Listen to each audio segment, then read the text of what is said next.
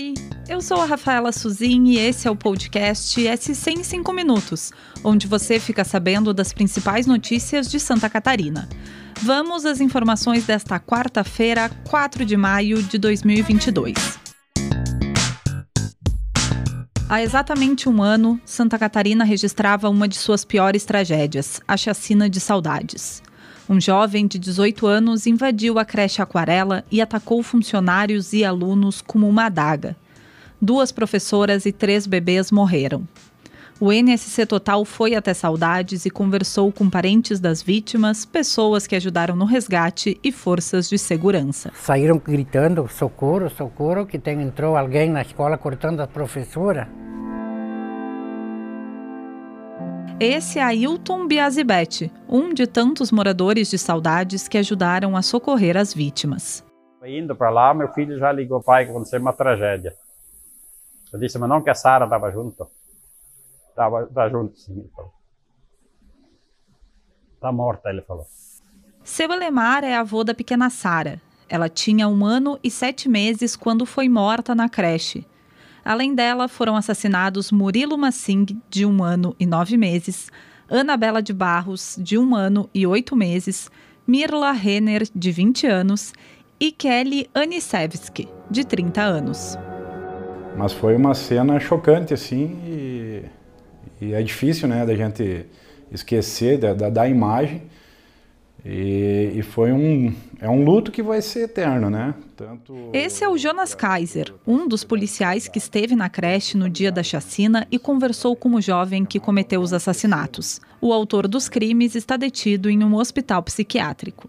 Esses áudios estão em um documentário especial. Para acessar, entre em nsctotal.com.br/saudades.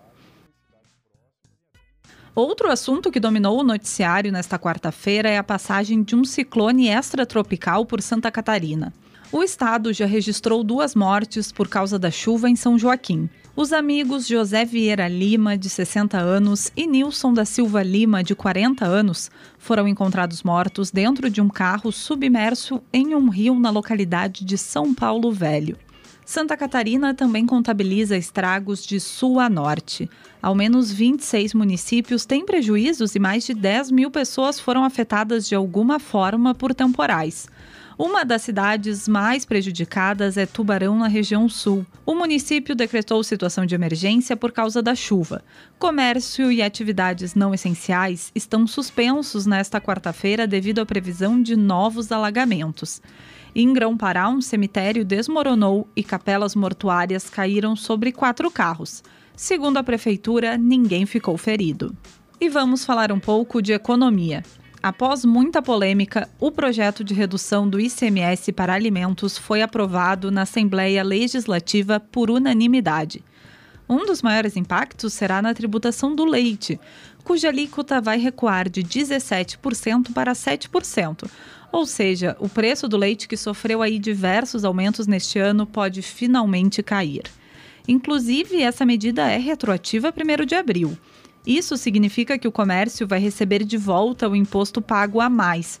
E como é difícil devolver esse valor para cada consumidor, a opção dos supermercadistas pode ser a venda do produto com um desconto maior por mais algumas semanas. E uma boa notícia: o Festival Brasileiro de Cerveja começou hoje em Blumenau e segue até sábado, dia 7. O evento reúne cervejarias de todo o Brasil para mostrar ao público diferentes aromas, sabores e rótulos. São mais de mil produtos em todo o evento trazidos por expositores de todo o país. São mais de 100 estilos de cervejas artesanais. Neste ano, o festival traz 18 bandas que se apresentam em dois palcos. Entre os ritmos estão rock, pop, MPB e samba. Os preços dos ingressos variam de 12 a 36 reais, dependendo do dia, e podem ser adquiridos online ou no Parque Vila Germânica durante o evento. Mais informações em nsctotal.com.br. Esse foi o SC em 5 Minutos, o podcast do NSC Total, publicado de segunda a sexta. A produção é minha, Rafaela Suzin, a edição de som é de João Scheller e a coordenação é de Carolina Marasco. Essas e outras notícias você pode conferir em nsctotal.com.br. Até amanhã!